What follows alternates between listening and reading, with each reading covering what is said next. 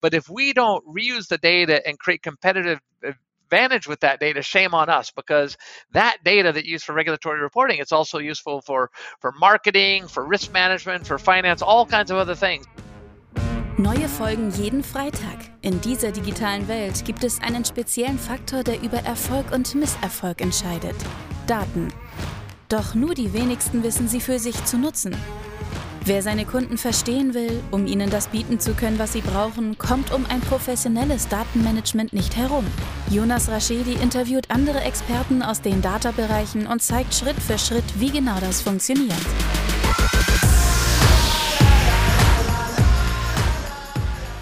Welcome to My Data is Better Than Yours, the Data Podcast. Welcome from my side, a new English episode. And um, yeah, warm welcome to Stephen. Hi, Stephen. Thank you. Greetings. Could you more or less, um, yeah, introduce yourself and uh, the company you are working in?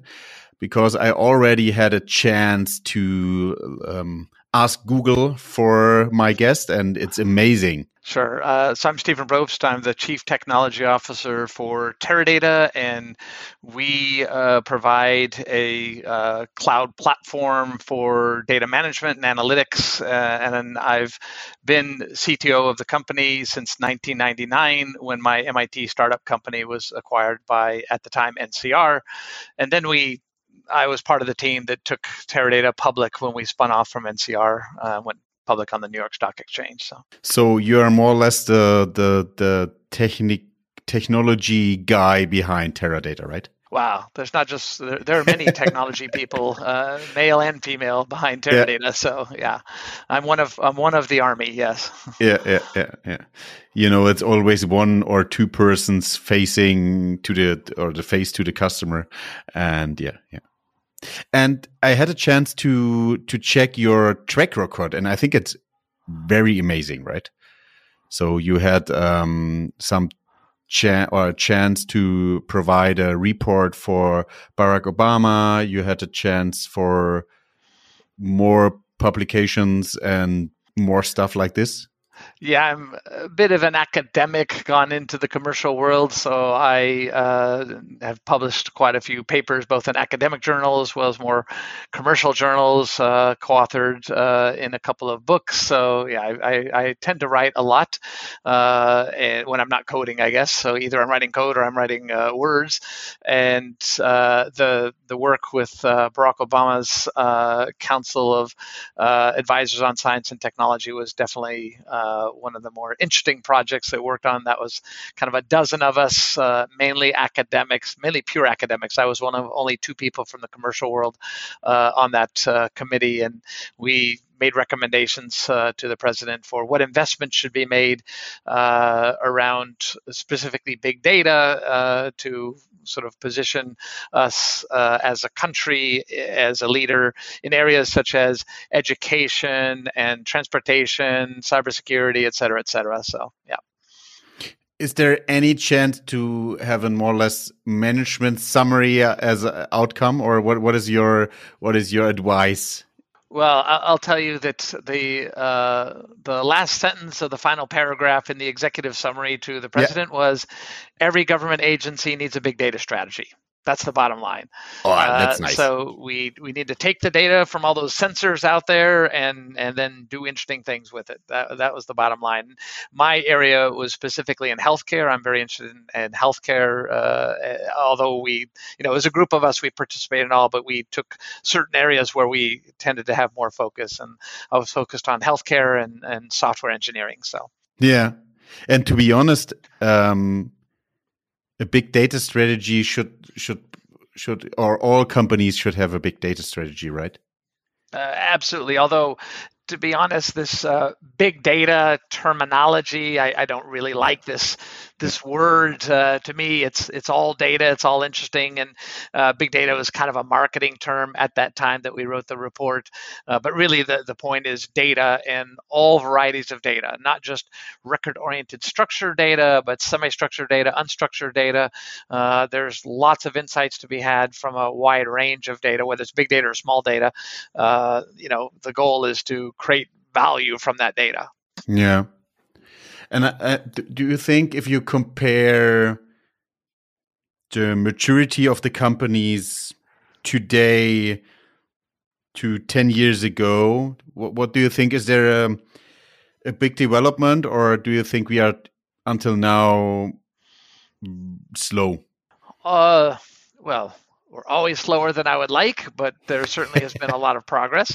10 yeah. years ago, almost everybody was still on prem with their data and you know building data warehouses and similar kinds of things uh, uh, in on premises appliances and such today, I think most of the, at least the innovative companies have pivoted to the cloud. And I would argue that innovation happens much more effectively in the cloud than it does on prem. Uh, sure. And, you know, people uh, sometimes get this idea that they're moving to the cloud to save money. And saving money is always a good thing, but I think if you're moving to the cloud just to save money, you've missed the real point. You're really moving to the cloud to innovate more quickly and more effectively. That's the big value in the long term from, from my perspective.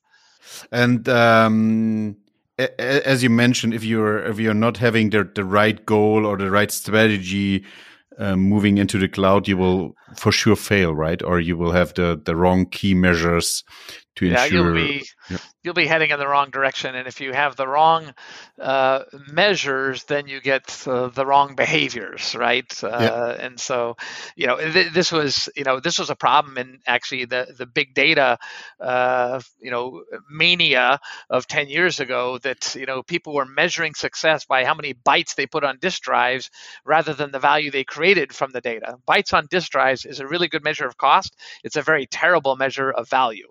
Uh, and so one of my pet peeves uh, around data is when people refer to data as an asset this is actually not how we should think of data because assets we we accumulate we put in a warehouse maybe a data warehouse and we count how many bytes we've accumulated and how much history we have and so on and this is really not the right strategy. I would like us to think of data as a product and the point of a product is to be consumed and to create value from that that that product.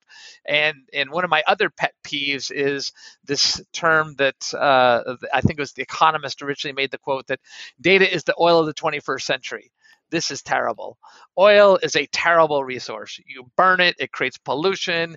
Uh, it's it's after one use, it's gone. Uh, data is so much better. Data is reusable. The more you use it, uh, the better it gets. Data is a sustainable resource. And 10 years from now, I would Sun. suggest that oil uh, is actually not interesting uh, yeah. I would suggest in 10 years from now, data is super interesting, even more interesting than it is today. So I, I hate this analogy of you know, data being the oil of the 21st century. You know, data is way, way better than oil. Yeah, and, and, and that's very, very, very interesting, Stephen, because if I compare companies, if they treat, as you said, data as, as it, if they treat data as oil, and if you compare companies who treat data in a different way, like like if we if we use buzzword or analogies, more or less like the sun. So you can reproduce it, we can you recycle it in different ways. You have a central place where a central place where you start with the um, with the value change, then you will, and if you compare then those different ways, you will see that the the companies who will treat oil uh, data like like a sun um, or something like that um, they are more yeah effective effective or more well, they're more um, competitive successful. in the end, yep, right? Yep, uh, so yep. I'll, I'll, give you an example. I think it's a really good point that you made. Here's the anti-pattern. We have something that we need to solve with data, and we create a point solution with the data, and we tick the box that we delivered a regulatory report, uh, and then we're done this is terrible, right? The whole point of data is to create reusability of the data. And, and so one of the, the chief data officers that I work with, a large bank in, in the UK, uh, he talks about the regulatory dividend if we need to bring a bunch of data in and integrate the data and then produce reports for regulators and so on, that's great. We need to do that. Uh, but if we don't reuse the data and create competitive advantage with that data, shame on us because that data that used for regulatory reporting, it's also useful for for marketing, for risk management, for finance, all kinds of other things. And we shouldn't have islands of you know isolated point solutions. We should be reusing the data to get the the maximum value from the data. Yeah, and uh, what I always recommend, and and they're uh, happy to hear your thoughts, is um, we we don't we should not do a customer journey mapping. We should do a data journey mapping. If you compare from the left side ETL ELT processes to the right side data activation, visualization, data science, and stuff like that, you should always tackle your use cases to compare if I use, if I integrate this different data source or this data source, which of those data use cases at the end could I tackle with the same data source, with the same model to ensure that within one model, within one data source, I could tackle different use cases and could, let's say, um, yeah, get a lot of, a lot of things done. Yeah, one of the large um, American telecommunications companies that I work with, they do this very interesting thing. They have this scorecard and they keep track of the, the use cases of the data and which data that the use case consumed. Uh, and, and they track the reuse of data across the different use cases and they keep score of when they add a new business application, how much new data did they have to bring in versus how much did they reuse?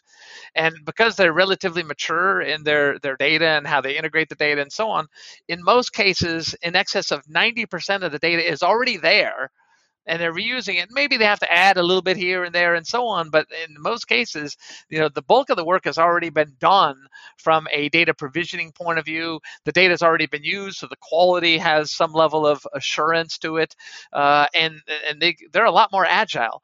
Uh, it, it's interesting. There was a a um, kind of academic paper that was published by Google uh, a while back that uh, observed that you know when you look at these uh, data pipelines that are created by data scientists yep. Uh, in a large enterprise, uh, more than half of the data in most data pipelines is duplicated in half a dozen or more other data pipelines and and that's that's really a shame because we're we're not as agile as we could be. We're not as cost effective as we could be if we took a more enterprise approach to reusing the data.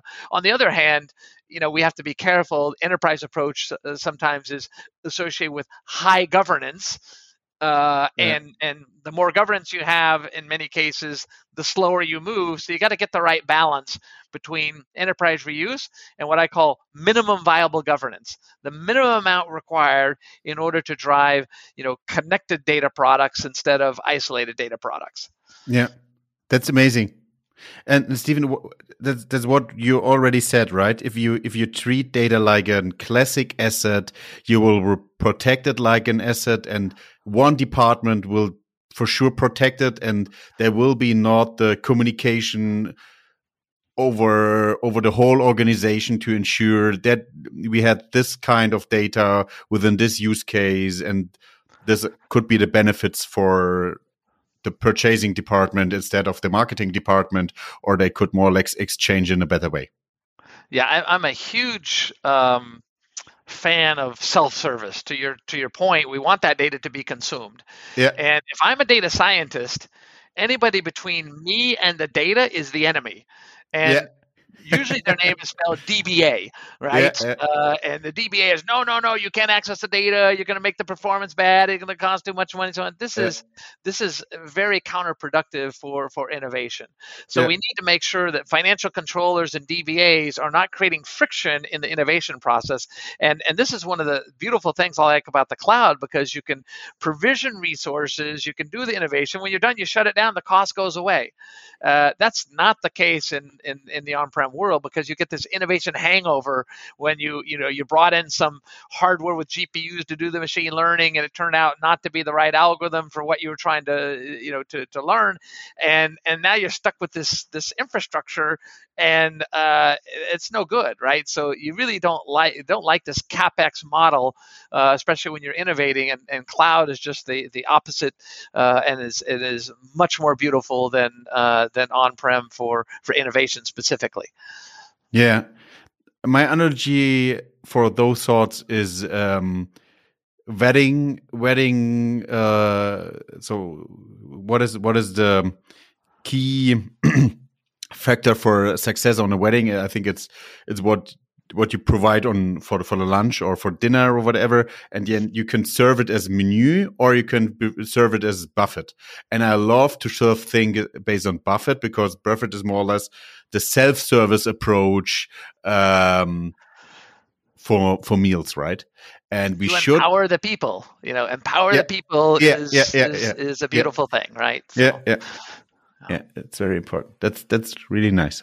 I love your thoughts yeah.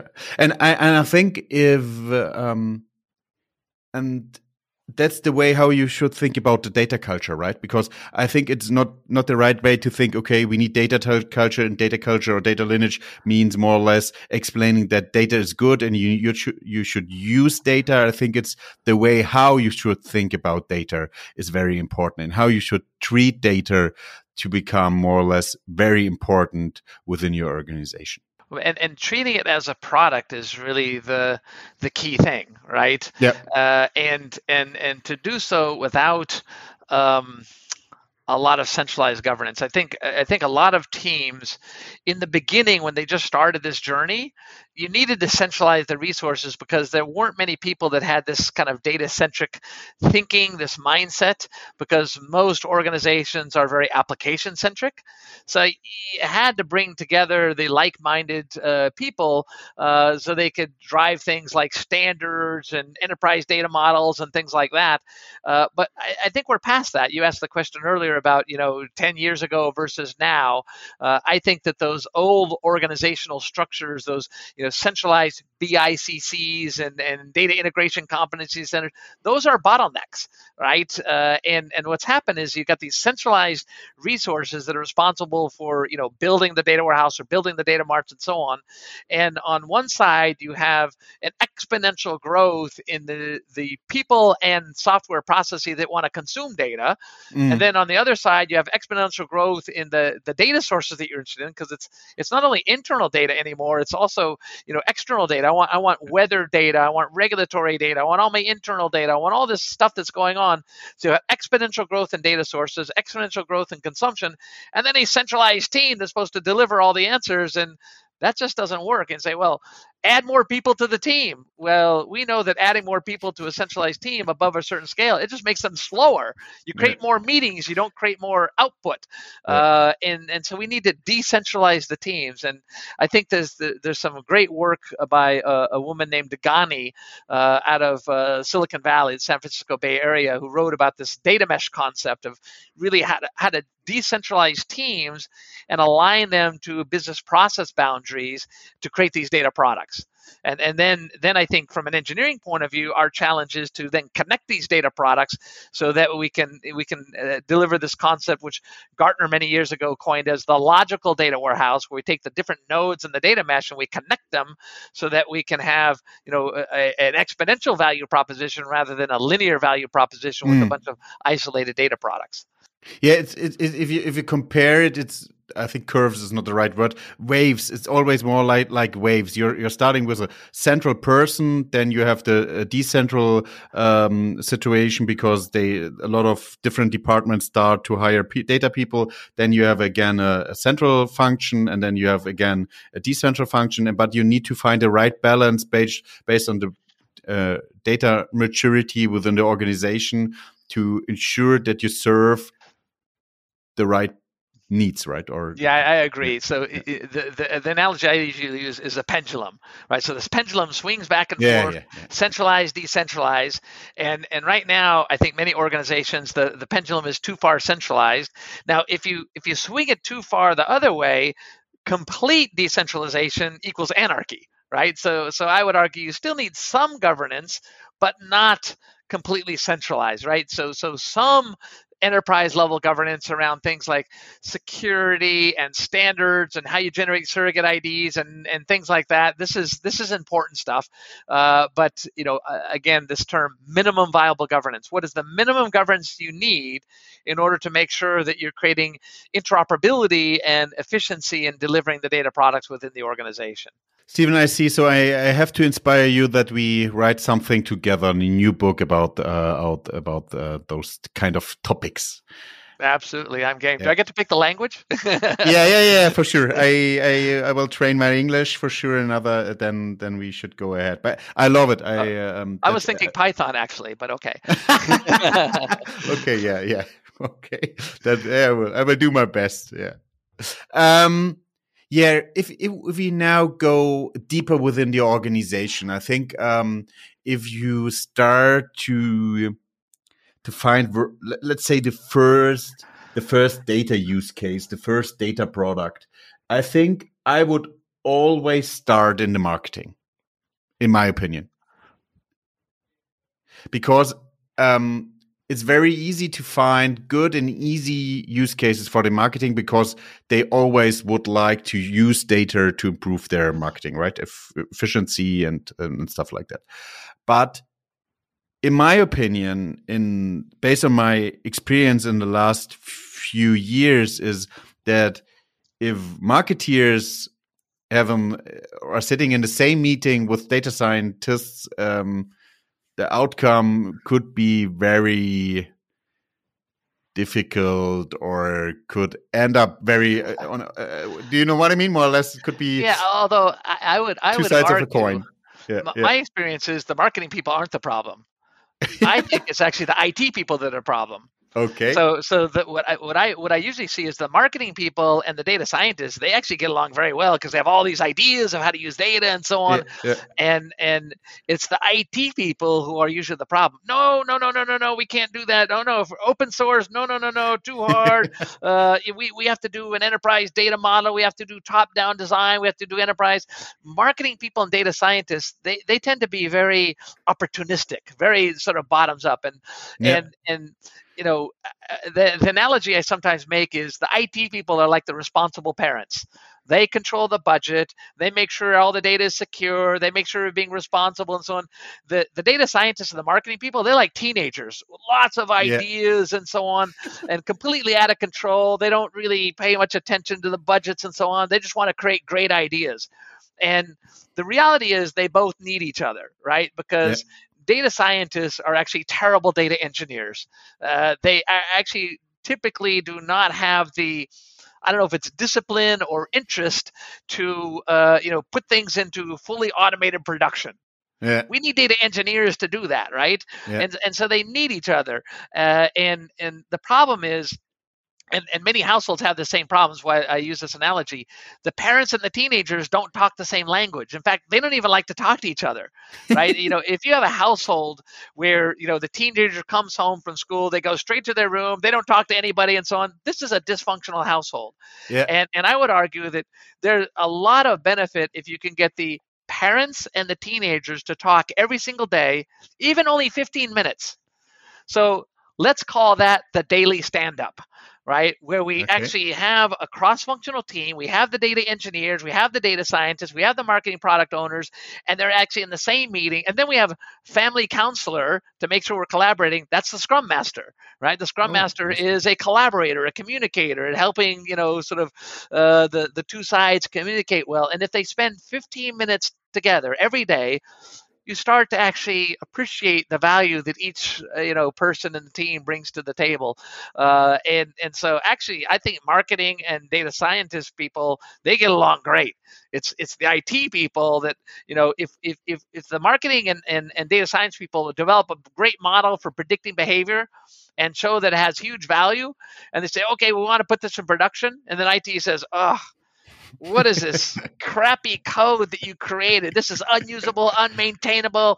It's going to take us six months to rewrite all this, and we're going to have to collect all the requirements and redesign and so on. This is a disaster. This is this old style waterfall development methodology. Throw the requirements over the fence to IT doesn't yeah. work right? So I, I love this more uh, this this analytic ops or or agile plus DevOps when applied to to analytics, where you've yeah. got the data ops part for getting the data, and then the ML ops part for doing the machine learning, and and you're doing sprints in order to deliver the value rather than this kind of throw it over the fence waterfall kind of stuff. So to to to cut the team together in a in a in a different way, right? So um, to to mix up um, yeah. A, a, product team let's call it product team or or, or, uh, a, a, sprint team right? To to yep. and to have different kind of yeah roles within the organization. Absolutely. And so so typically the team has five different skill sets right? There's the the business product owner who's that marketing person who has this idea that he he wants to cross sell from this product to that product or whatever it is that they're trying to do or, or predict defection uh, renewals whatever. Then you've got the data scientist skill set which is kind of the power user right hand person to the marketing person going to sort of understand the problem and then try to translate data into some value outcome. And then you've got data engineers and i would argue there's two kinds of data engineers. There's the data acquisition engineers that go get the data that you need and then there's the data consumption engineers that take the data and actually build some value proposition based on the work that the data scientist is doing right? So there's two kinds of data engineers, very distinct skill sets: the consumption engineers and the acquisition engineers, and then the family counselor is that that that Scrum Master, which kind of program manager type of person. So those five skill sets we want in the team. It's a very cross-functional team. You allow the team to self-organize. You don't impose a structure on it.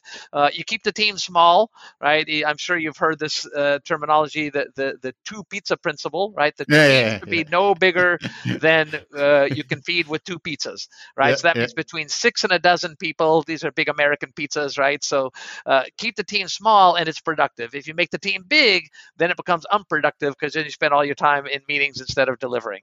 But but how you would tackle the situation that I, I, I in, in my opinion and based on my experience in the last month and years, it's it's very important to start with an MVP. So minimal viable product, right? Absolutely. And to to to prove the the value so otherwise, Absolutely you have agree. the situation that you close the door um, um, for for your room, and you more or less uh, come out after after uh, six months, and you will ex, ex, uh, yeah, celebrate no, yourself for for a great data product, and they all will more or less explain. Um, that's what not what it, what we would like to see, right? So what what is your idea to tackle this situation? So would you start within the, the, the same team, the MVP, or would you more or less have one data scientist with a test data set to start?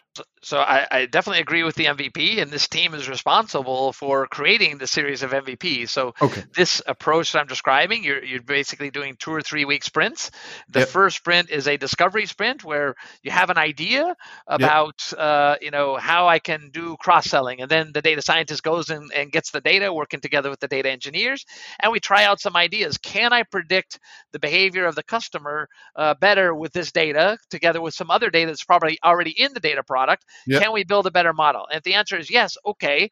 Now the second sprint is let's take some of the attributes that we need uh, and then promote them from the raw data in the data lake into uh, the the data product which has appropriate lineage and service levels and so on and then we can deploy the model. Uh, and it's the, just the first cut at the model. We're not going to, it's not necessarily going to be all the data we would ever want, and we're going to continue to improve the model.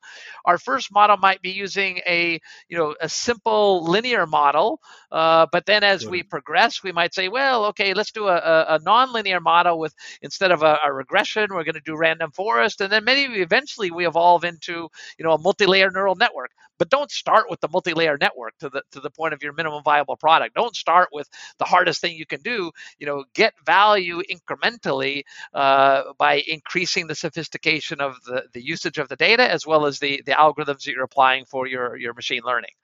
But and and based, if you more or less are sit, if all people are sitting in the same boat, hope, hope hopefully this, it's the same analogy in, in English than in German, and you have the situation that all people want to ensure that you that you have success, right? Because if you're starting to with the first week you will see, get a business plan or with the second week you get a business plan. Then you will have 2% improvement then there will be 3% improvement 5% improvement and stuff like that. And that's that's um, within the within this journey all people will grow grow up and grow together to ensure that all feel very responsible for the result of the data product that's right. That's why you have to eliminate the us and them between IT yeah, yeah, and marketing and data scientists and so on. We're going to create a cross-functional team, and that team is empowered, and they make the commitments to themselves and to the organization that they're going to deliver. And if I get to define what is in scope for each sprint, then I'm going to be committed to it. If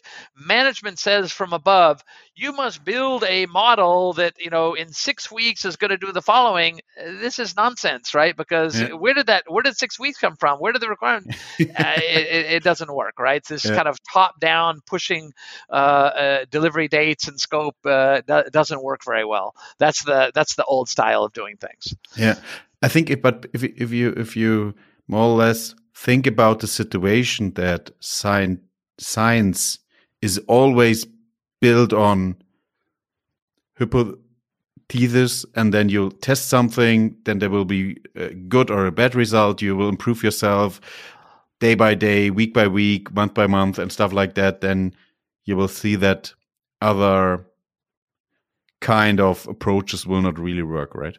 Yeah, I mean, you know, I, think that adopting this agile DevOps approach is yeah. really a critical success factor for you know for innovation in in in the data space for sure. Do you have a use case um, based on your experience where you have a, a really good result or a really bad result for for both kind of approaches?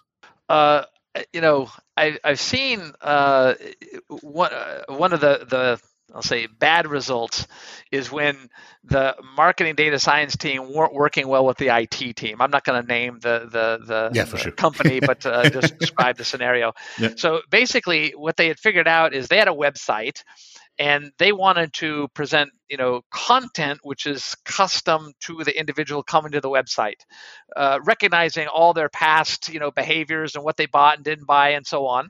Uh, and they they did this prototype where um, they they could build they built a machine learning model uh, that suggested next best action for this particular customer. Uh, and it was based on you know that person we could identify when they come back to the website and uh, the results were huge. It was you know between 300 and 500 percent improvement on oh basically sell through uh, on on the website. So this is a great result. Yep. But remember, I told you this was a bad news story. So, so here's what happened. Uh, so they had this great result, and they they kind of prototyped it uh, uh, with a, a test audience. And they said, okay, now we want to go like full production with this. Yeah. And IT said, oh, wait a minute here. This impacts the customer experience. And if you impact the customer experience, then that is a you know critical level one system. And this this uh, data warehouse that you have, it doesn't have disaster recovery. And so all critical, you know, level one systems have to have a disaster recovery solution. Uh, and so we have to then take what you built on the data warehouse and we're going to port it to this operational data store. We're going to use our, you know, our transaction processing technology to do this because we have full DR capability and so on. And after nine months, then we can give you something. And by the way, you have to pay for all of this. You have to pay for us to rebuild the database and make a disaster recovery. And marketing is going to we did this we did this prototype in like in, in weeks and now you're going to take nine months and charge us through the nose and we did this like a skunk works. It, yeah. it cost us almost nothing. And so they argued for you know for months about this because marketing didn't want to pay for it and said no we you know we want the value immediately and so on.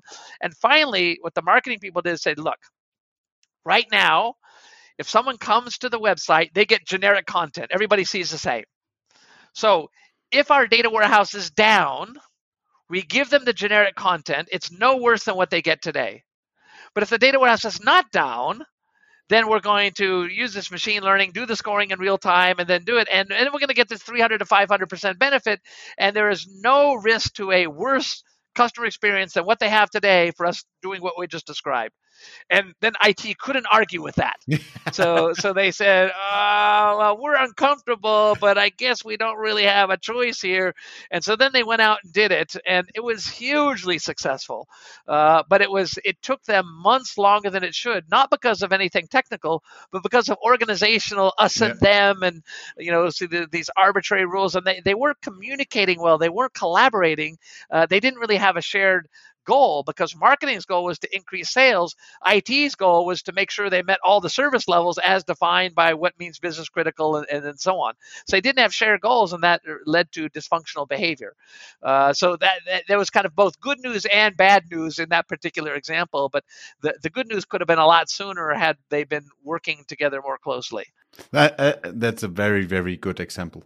And I think it's always having all people in the same in the same boat and explaining what could be the goal, more or less could um, discuss it and confirm it from from different point of views, and then we can or the, the team can go ahead. Yeah, and I think then you more or less eliminate the the, the politic stuff, right? And to be honest, there's always a bit of yeah and it's also a matter of what is your mindset i think that many people think of you know the data warehouse oh that's just for reporting just reporting you know, I think reporting is the it is necessary because we have regulators and we have people that you know in finance that want to look at reports, but it's the least interesting thing you do with the data warehouse, right? The interesting stuff happens when you're impacting the business on a day-to-day basis.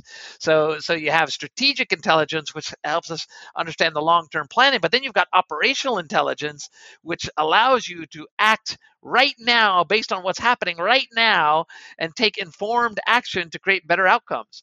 I was with a large uh, uh, logistics company in, in, in, Germany yesterday, and, and you know they are amazing with the kind of things that they do with the data to make sure that you know uh, the deliveries that they're making to their customers are on time. They're tracking against fraud. They're making sure that you know if they need to reroute, they do it before the package is late, and so on. It is you know it, it, it's a very sophisticated use of data because they're not trapped in this old world of data warehouses for reporting. Yes, of course, you can do reporting for a data warehouse, but this is like 20 years ago thinking about what is a data warehouse for.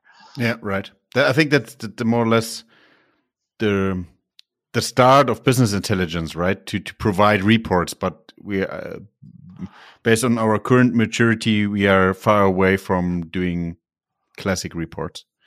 Hopefully. Hopefully, yes. Hopefully. yeah, Stephen, th thanks a lot. Um, I think it it's a really amazing episode, and um, hopefully the listeners feel our passion about about data. But I, I think they will. Um, could you sum up our episode? What what do you think should be the three takeaways for for our listeners? I think that uh, you know number one is treat data as a product to be consumed and create value, not as an asset. Yep. Uh, number two, I would say uh, move quickly, right? And you know, use this uh, data ops, uh, machine learning ops, small teams, cross-functional teams, self-organizing. Use the best of what we learned in software engineering around agile DevOps and apply that to uh, apply that to the data in order to uh, to get maximum value. Uh, and uh, the, uh, the, the third point uh, I think is around um, you know the, the teamwork uh, between the IT teams and the data science teams and the business product owners. It's kind of related to the second point. You need uh, that teamwork, and it's not about technology. It's about making sure that you have good teamwork and that you have the autonomy and self-service and this minimum viable governance kind of approach for uh, a, a, decentralized approach to delivering value from data. Those are the, the key points. And and you know, overriding that is you know, in the cloud, you're going to innovate much more quickly. So think about how you're going to use these techniques in, in, in the cloud environment to accelerate innovation. Nice, really nice. So there are always more or less two questions um, for my guests. Uh, one is, um, what do you do privately with with data? And the second is how would you describe your your data game? Um, yeah, with a with a film or movie title what I do with the data, you know, I'm I'm a bit of a data geek, yeah. so I collect lots of data. There's a guy from Wired magazine named Kevin Kelly, who coined a term uh, that I've kind of adopted called the quantified self. So basically, it means collect all the data about yourself. So I can tell you, you know, everywhere that I've been for the last 20 years by day. Exactly oh. where I've been and and I've and I've traveled to over 170 countries, so I move a lot. Yeah. Uh, prior to COVID, uh, I was only in the same city for more than five consecutive days twice in the previous 20 years. So I move hmm. very fast, and so I keep track of everything. Uh, I, uh, I, I know where I've been. I know what books I've read. I know what you know movies I've seen. I I know which clients that I've worked with. I I'm, I'm definitely uh, a quantified self kind of person. That also goes for for health things. So tracking health uh, uh, aspects in terms of you know the number of steps you walk a day, and so I'm I'm a huge hiker. Uh, I'm going to go to the mountains of Pakistan in a couple of oh, weeks oh, to do some nice. Amazing trekking there with a, a team of people that have gone with uh, not during COVID, but before that for many years. And so uh, I'm a huge hiker, and you know I collect data on my hikes as well. Uh, and I have both structured and unstructured data. So I have lots of pictures as, in addition to the you know the structured data for uh, for for what I do on a day to day basis. Yeah. So. And the the second question about the the movie title or film title if I were to to sort of create the the the film uh, title, or actually, I prefer books over films, so I'm going to change your question a little bit. Yep. So it's kind of a book title, yeah, because uh, the book is always better than the film, right? Yeah. Uh, so, uh, data saves the world, and and what do I mean by that? I, I kind of hinted at it earlier. Uh, I think that data is the key to sustainability right? So we're having a lot of discussions. I had big discussions yesterday with this logistics company. Yep. Uh, a lot of discussion about, you know, uh, what does sustainability mean? And I would argue that the key to saying sustainability is transparency, and transparency comes with the data. And we can use Amazing. the data to build machine learning models to uh, to create a more sustainable society. So there are many different dimensions of sustainability in terms of uh, you know economic sustainability and, and diversity and and uh, carbon footprint and so on. But let's just take the carbon footprint as an example. Uh, you know, many companies have built activity-based costing models to measure profitability of their products whether you're a retailer or a bank or a telecommunications company or or a logistics company, we we, we build these activity-based costing models. Well, we can take these activity-based costing models that count euros and we can count CO2. Yeah. And so now I can track for every item I sell on the store shelf, what was the CO2 footprint of that, that item? And I don't mean just scope one, I mean scope one, two, and three. So full transparency to the full Amazing. value chain for sustainability on that, that carbon footprint. And then I can start building machine model machine learning models to optimize sustainability using the data. And and and even let's say for a bank, right? Uh, if I'm if I'm a bank, who do I choose to give loans to? Should I choose to give loans to people who are polluting the atmosphere or to people who are investing in uh, wind farms, for example? Right? And so, you know, it is not the goal of the bank to be a uh, to be giving away money, right? They have mm. to make a profit, otherwise they're not going to be sustainable themselves, right? But the, the problem is if you, if you create a, a Venn diagram, here's profitable business and here's sustainable business. If it's only a thin slice that overlaps, mm. then we're not going to get enough sustainability. But we can use machine learning to actually create business models where we create a stronger overlap in the Venn diagram between profitable business and sustainable business. And I, and I think data is the key to that. And that's that's why I call it data saves the world because I think the world, quite frankly, is in trouble. Uh, and and we need to take positive steps uh, to to do this and proactive steps and, and data is really the key to success. Yeah, amazing. Yeah, you're right. I think that's good thoughts after after the episode. Nice. Thank you for being here. Well, thank you for having me. I appreciate the conversation.